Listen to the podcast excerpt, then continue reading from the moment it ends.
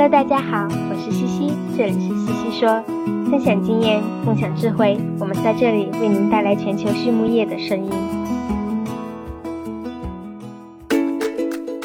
感谢西西说的合作伙伴们：英赛特解决肠道问题，美国达农威公司值得信赖的营养与健康专家，优宝生物、三和药业让健康养殖更简单。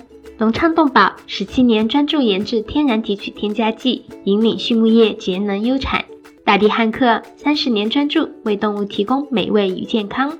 里兰动宝让食品和伴侣动物不断丰富我们的生活。康德全包膜凝聚未来，凝聚更多力量，释放更多能量。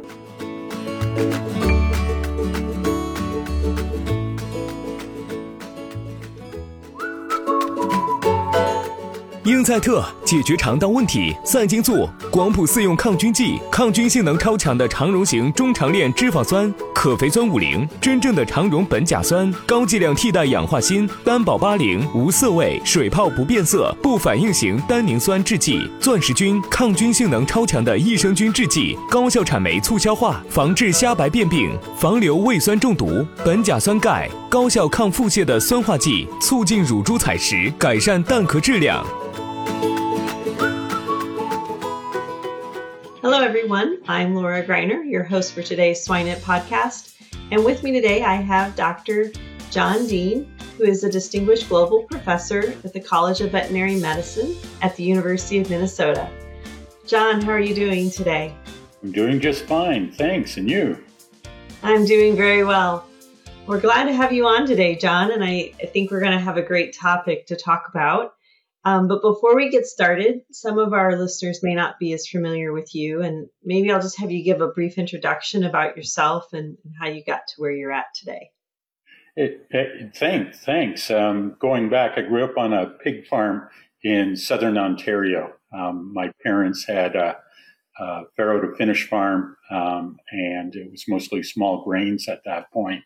Uh, corn didn't grow that, that well and I decided to go on to university, and veterinary medicine looked attractive, and um, to to stay out in the field. And um, I practiced for about four months in, in mixed animal practice and switched to swine, and did a master's at, at University of Guelph because I wanted to um, learn more about measuring stuff, uh, and um, I got suckered into a PhD, uh, did more epidemiology and economics, and then um, spent seven years at North Carolina State and the last 22 or 23 here at University of Minnesota, working at, probably most of what I do is measure stuff or talk about how to measure things and how to interpret things. It's not always at the forefront, but um, I've had a lot of fun doing these things. Mm-hmm. Sure. Well, that's a an interesting ride that you've had, and I think that's probably true of most of us who've picked up an advanced degree. Is somewhere someone along the way has convinced us that it would be a good idea, right? exactly. Yeah. Which we forever thank them for, but at the moment it was like, oh, really? Um, but yeah, so that's not really what we're here to talk about today. What we're really wanting to talk about, or a thought or theme that, that you had proposed, is is talking about populations and really how should we be looking at populations of pigs. And today we'll probably focus more on market pigs or, or wean to finish barns. But um, the the statement that you made, and I think we'll just start with the statement, and you can go through kind of your thought process, and, and then we'll lead into some other discussion. Is that populations can be measured by averages or specifications, and that the latter is actually better suited for pig production. And I think that's an actually really an interesting theme or statement because we always talk average, right? What's the average weight of the barn? What's the average performance and and so forth. So let's start with that that theme statement and we'll we'll go from there. Yeah, I, I, I make that argument in two ways. Number one is is every barn or every system actually has requirements for the pigs um, that are entering um, to allow adequate performance to occur to meet the specifications for the next stage, whether it be um, in the sow sow unit at getting the pigs at the right weight at the right time into the nursery or in uh, grow finish, getting the pigs out of the barn um, to be able to um, a- actually meet the specifications uh, of the packing plant. And those are two very uh, important points that determine the financial success of the farm. And it really doesn't have much to do with averages. It's how many pigs don't meet specifications. And yet we often relied on designing our systems around averages and trying to mani- manipulate those averages. Mm-hmm. mm-hmm. Yes, that's really interesting. So your your thought process really focuses around the pigs that aren't making our specifications. And so how do you view the industry or maybe not let's not go industry, but how do you view a production system? How should it be set up to address maybe those pigs that aren't meeting specifications? How does that change our daily activity?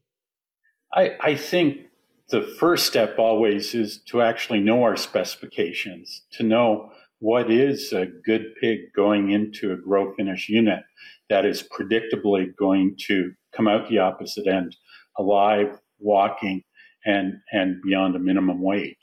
And we often haven't characterized the pigs going in. We, we've divided up by gender. Um, we've often played around with age to meet weight specifications.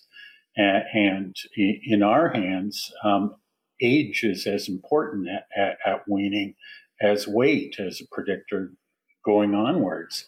And yet we don't have those measures in, in, in certain cases. And, and, then we have to decide on interventions. Uh, um, I think for anywhere uh, from arguments on welfare, um, designing those pig, uh, defining those pigs that don't cope uh, with the environment, often based on, on, the weight or other other characteristics. It can be um, based on utilization of resources. Which feed do we put into a nursery? What's the right temperature that we run a nursery at? Is it for the average pig? Is it for the bigger pigs? Is it for the littler pigs? And we, we've often not had those discussions uh, on really what is the economic optimal when we face that variation in our barns. Mm-hmm. I think you you bring up some interesting concepts, right? Because it's not uncommon to have a conversation where we say, well, the minimum age that we want to wean a pig is 18, or the minimum weight that our contract will allow is a 10 pound pig out the door. And so we've we believe in some way we've created a specification, um, but it may not be that then we're treating that appropriately. Is that what I'm hearing you say? Yeah, um, I, I, I think we we haven't defined um, or know what the outcome is for a pig of different weights going into a nursery. We did a study probably about 15 years ago that that showed that um, weight is by far the biggest predictor, along with age, of whether or not that pig is going to survive. That, that predicts 80, 90% of survival rates. And you can chop off the bottom of that distribution of weights and get rid of most of your um, uh, uh, mortality problems. And not only that, um, also the lightweight pigs that come out the opposite end of the nursery or, or the wean to finish unit. Mm-hmm. Yeah. And I, I think you're absolutely right. That is something we don't see a lot of data on. I know there is some that that shows growth rate is different on that lower body weight pig at weaning versus you know the average of the barn and so forth but you're right we don't really see the economics and it's it's one thing that i've seen in systems is show us what the true impact is of maybe leaving those pigs behind in some ways because we feed to the average of the barn we we tempt to the average of the barn, right? We do all of those by average. And I think that would be an interesting study uh, to actually look at that. What if we either remove those pigs or we fed to those those specifications? Um, any any models or anything today that's already starting to work through that process, or is this still just in the kind of challenging the industry thought process? Yeah, it, it's it's twofold. Actually, there there's two effects when we talk about the, this lower end of pigs or the overall variation. Uh, first of all, it, it, there's what we call the atomistic effect, the effect of the pig on itself, and then there's something called the ecologic effect. Do those small pigs affect the population as a whole as well? And we've seen that in some cases, for instance, with parity uh, segregation and the like. Um, but it, it, if we closely look at the distribution of weights, we see that occurring in more groups. That these these compromised pigs are not only a threat to themselves, but but to the population as a whole. Probably through um, uh, carriage rates of, of different pathogens. Uh, we've seen evidence of that in some cases, or susceptibility to pathogens that that uh, spread through the population. Um, I I talk about four kinds of pigs. Um, I think there's pigs that um, need to be defined as unsustainable. That that we can't do anything um, to, to justify keeping them, and and those pigs should be euthanized. Then there's those pigs that can be saved and inserted into the group um, if if they're treated differently. Um, we've seen gruel feeding, we've seen uh, specific a- antibiotics being used that increase their ability to survive and thrive. Um, and, and then there's pigs that do better if they're given an intervention and they're more likely to um, meet the specifications of the next stage. And, and then there's the pigs that don't need any help at all um, and um, and, are are doing just fine.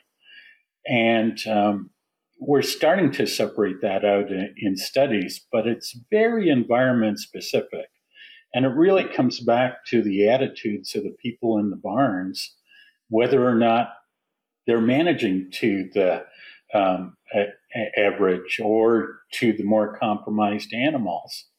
I, have been in situations in contract production where um, the, there's an unwillingness to go to the extraordinary steps because they feel they shouldn't get those pigs in the first place. And on the other hand, there there's what I consider the ultimate test of caregivers, those people that can really take the bottom end and bring it up, and intuitively doing a lot of those, those interventions. Mm-hmm. Mm-hmm. Yeah, I think that's that's a really good point, and you you kind of hit my next question because you mentioned the interventions, and so you've already talked through the the four different opportunities, and and I look at that, and again, call call me out if I'm wrong, but I'm the way I'm listening to you talk about that, that's really a population of pigs. So a group of pigs come in, thousand head pigs. We're going to have them divided into four categories, and we hope we don't receive the ones that should have been euthanized. We hope they stayed at the sow farm, but there's the possibility that all four will be represented within the barn. Yeah, um, it, it, and I'd say the economics are even more complicated by the output of the sow unit if we're talking about entry in, in, into into the nursery because there's a different economics of filling an empty space uh, with a poor pig or filling a, a, a poor pig space with a good pig. And so it depends on the variation of the output of the sow unit as well, which is sometimes um, masked by varying the weaning age uh, and, and, taking pigs at, at, different ages during different stages. And, and that in itself is problematic of, of um, many of our units. Another measure, I think, of specifications is how many weeks does a sow unit actually produce the, the correct number of pigs. And I never look at pigs weaned. I look at pigs born in a week um, because too many things go on after that to even out even out the numbers. But if we truly look at born alive and the stability of born alive, uh, it, it, it's it's a very challenging area, but I think it's a lot more rewarding than pigs per sow per year. Mm-hmm. Yeah, that's that's a very good point. I'm going to go back to the wean to finish and then we'll go back to the sows. So um, you've got me intrigued a little bit. So um, if we think about those four intervention populations sitting in that that wean to finish barn, we always so the number that popped into my head when you were talking about it was 10%. Right? We always said sort off the lowest 10%. Those must be our pigs that require probably, you know, a little bit of intervention. Um, there probably are some for sure that require significant intervention, but they're kind of in that mix of what I would call, I'm just your twos and maybe threes of your, of your intervention model. Is that a fair number? That 10%? Because what I'm listening to you say is that's not how we should be maybe categorizing pigs.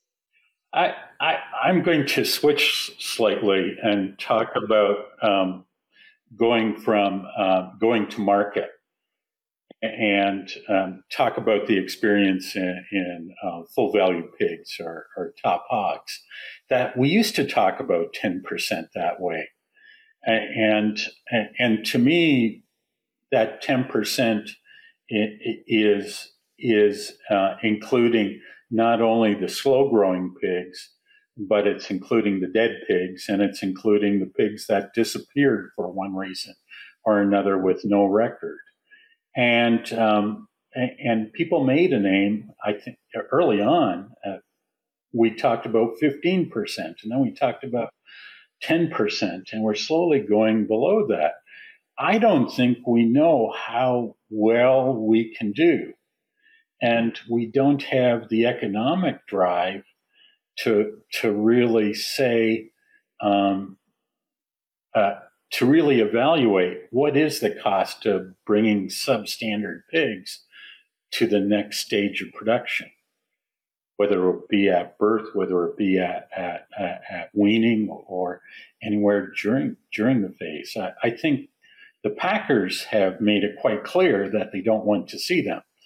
Um, and, and, it's been a strong economic drive that's really reduced our capacity, our ability to use our grow finish capacity um, as efficiently as possible. We have a lot of empty space just trying to help those slow growing pigs get ahead.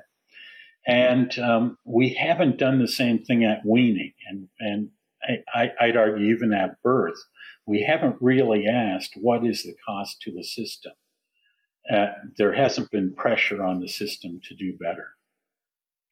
No, and I think that's something that intrigues me. You know, I think about a lot when markets fluctuate. There's always that conversation when a, a wean population comes in of which pigs should we keep, which pigs can we justify economically. And a lot of times the caregivers aren't aware of that.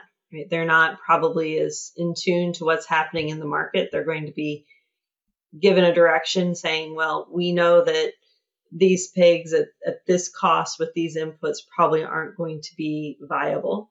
And so those need to be euthanized. But you're absolutely right. That's at weaning. And those pigs probably shouldn't have, have left the sow farm. And so how do we move the economic potential from wean to finish barn back to the sow barn? I, I think we need to do a lot more testing uh, of of the performance of, of um, pigs that are potentially compromised in our system. Um, I, I tend to argue that averages don't mean that much. I'd like to know what percentage of pigs are below a, a set of specifications. Most of them you can eyeball. And, and, what I do in, in some cases is simply ask that all those pigs below specification are tagged and and then we simply monitor what is the mortality rate, what is the uh, relative risk, if we're going to use epidemiologic terms, of, of those pigs, and we see rates four or five times as high of being a poor performing animal, dying or growing slowly. And then we have to ask, is it worth it to keep that pig? Or is it worth it to put it in this population in this nursery?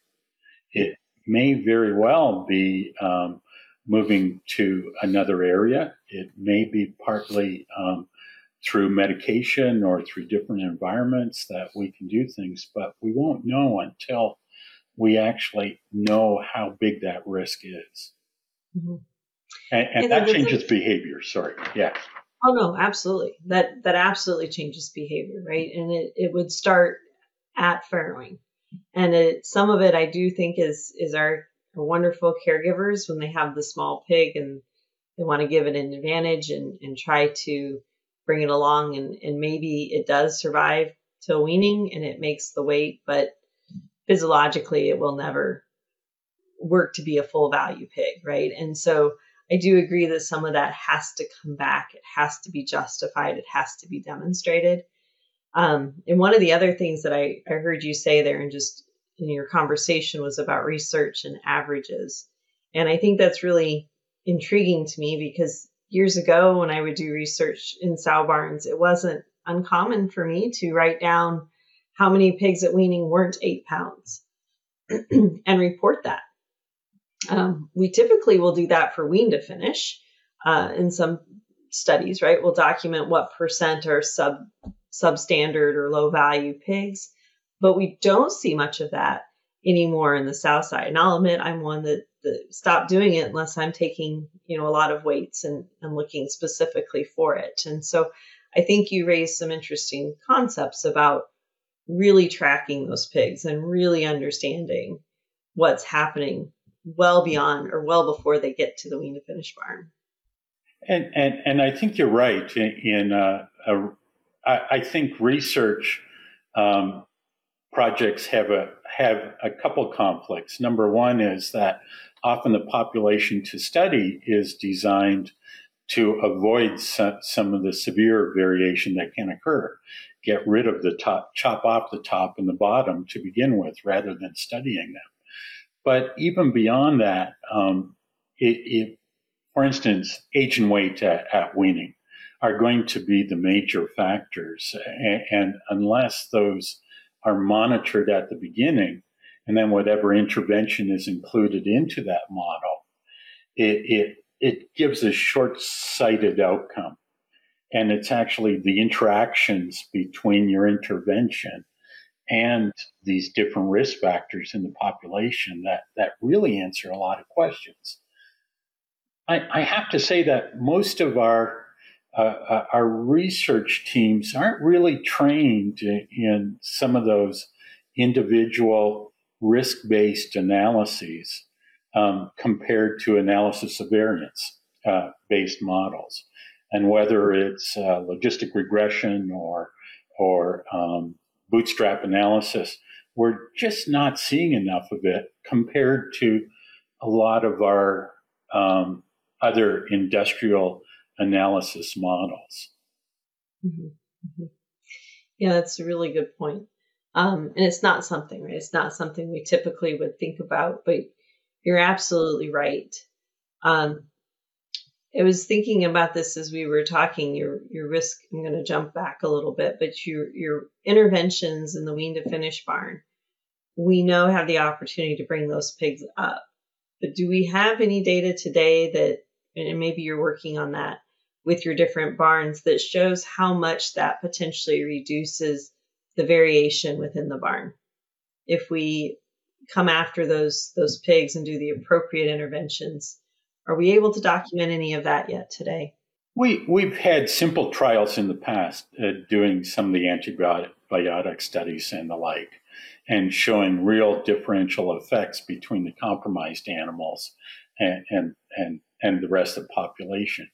Even um, things like crowding uh, or, or, different densities uh, of housing will affect the lower end more than the upper end and it really begs the question: if we're looking at densities in a in a, a grow finish barn, um, where the growth rate means the most is in the bottom end. Slowing down the top end would be fine, um, but we rarely we rarely just look at, at the bottom end, or I, I've done the bottom third in the past.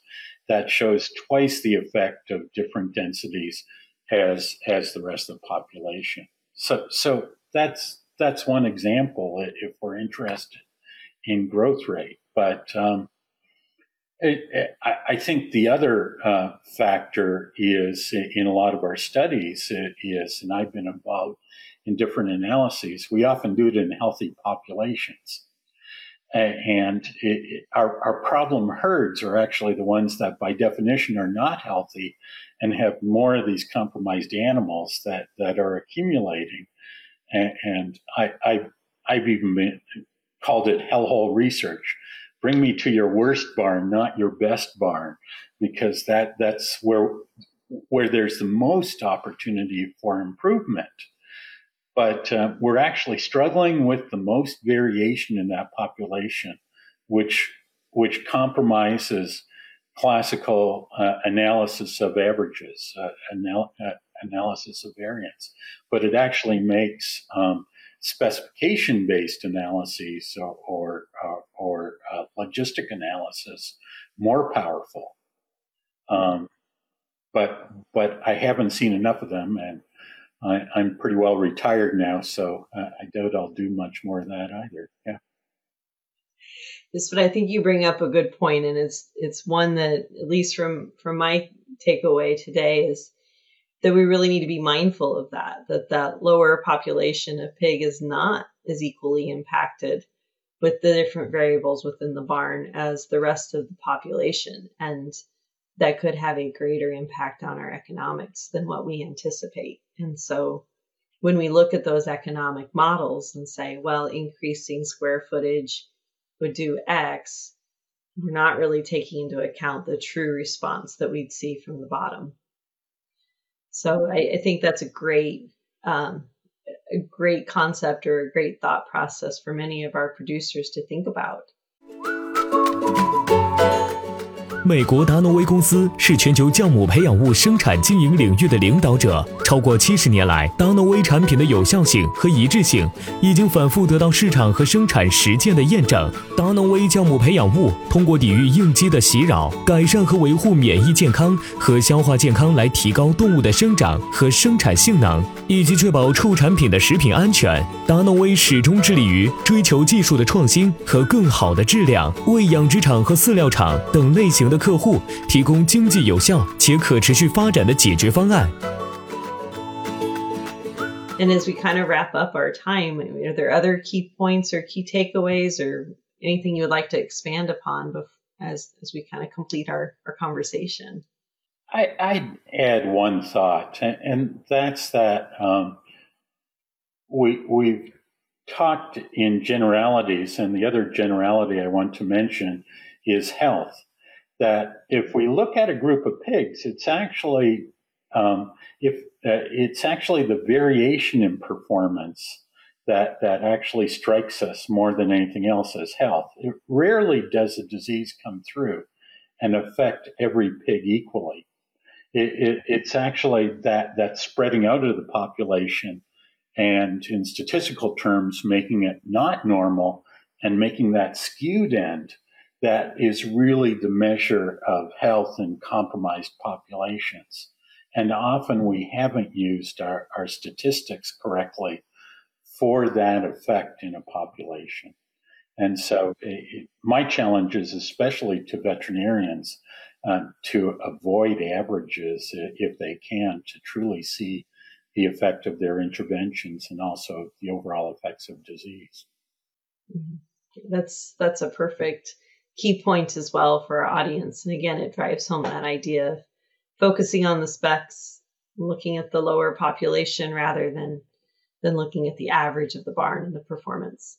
So very good, John. I thank you for that insight. I think it's been a wonderful conversation. Uh, as we wrap up our time together, we like to ask our guest speaker a couple of questions that we ask all of our guest speakers. The first one is, is do you have a swine resource that you'd recommend to the audience? Yeah, um, I, am going to mention an old textbook, and it's out of agricultural economics, and it's called Agricultural Decision Analysis by Anderson, Dillon, and Hardaker.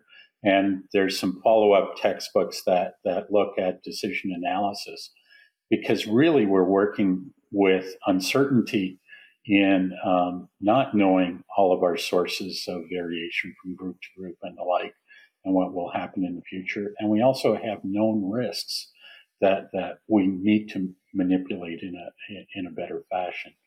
Uh, my big lesson early on was that um, pig farming is more risky than uh, silver mining, and yet economics, silver mining is always mentioned. But you can shut down a silver mine. You can't shut down a sow unit very easily. That's true. That's true. That's an interesting analogy for sure, John. but thank you for that. And it's an interesting book. I've not read that one, but I have heard about it. So that that's actually a very good recommendation. Um, my second question for you is Is there a book that you'd recommend to the audience that you're reading or recently finished that's not related to pigs? Yeah, I, I reread a book just recently that um, I guess it was about 30 years ago I read. It's called The Closing of the American Mind. And it um, it's by Allan Bloom. And it really looks at the idea of how do we gain new ideas and new new intelligence. And he says, go back to the classics, broaden your understanding of this world, and that will give lots of examples to uh, create theses or, or, new ideas for your own operations. Mm-hmm, mm-hmm. Yeah, that sounds like an excellent book. I've I've also heard of that one, but I've never picked it up. But I do I do think that would be a, a great book to read. Um, and then lastly, we ask our, our guest speakers if there's somebody in your life that you define as successful, and you don't need to give us a name, but is there a trait about them that you think has allowed them to be successful? I, will I'll actually give a name. Uh, Dr. Mike Wilson uh, from University of Guelph was a mentor of mine, you know, involved in a number of different aspects of academia. And he always wanted to debate something. We'd go out for lunch every Friday with a group of our, uh, swine uh, faculty and, and graduate students. And his emphasis was there's not dumb ideas, there, there's always good conversations. And his rule was we only need one good idea every 20 lunches. The rest just be teasing stuff apart and, and questioning it. And, and uh, in probably more my business in academia than, than even in in um, pig production. We need to be able to debate, not take it personally, and, and just dig into the ideas. And, and uh, I, have really been blessed by not only Mike, but a number of people who are willing to take on my crazy ideas too. That's how we grow, right? For sure. To to question, to challenge, and and to get that feedback is is just part of growth and development. And and I don't disagree. And I've I've been in businesses that do set aside time, maybe not once a week, but once a quarter, and just ask those questions. You know, what are the problems, and you know, how do we how do we tackle? Right? Where do we move forward? So I think that's an excellent piece of advice um, for all of our listeners today.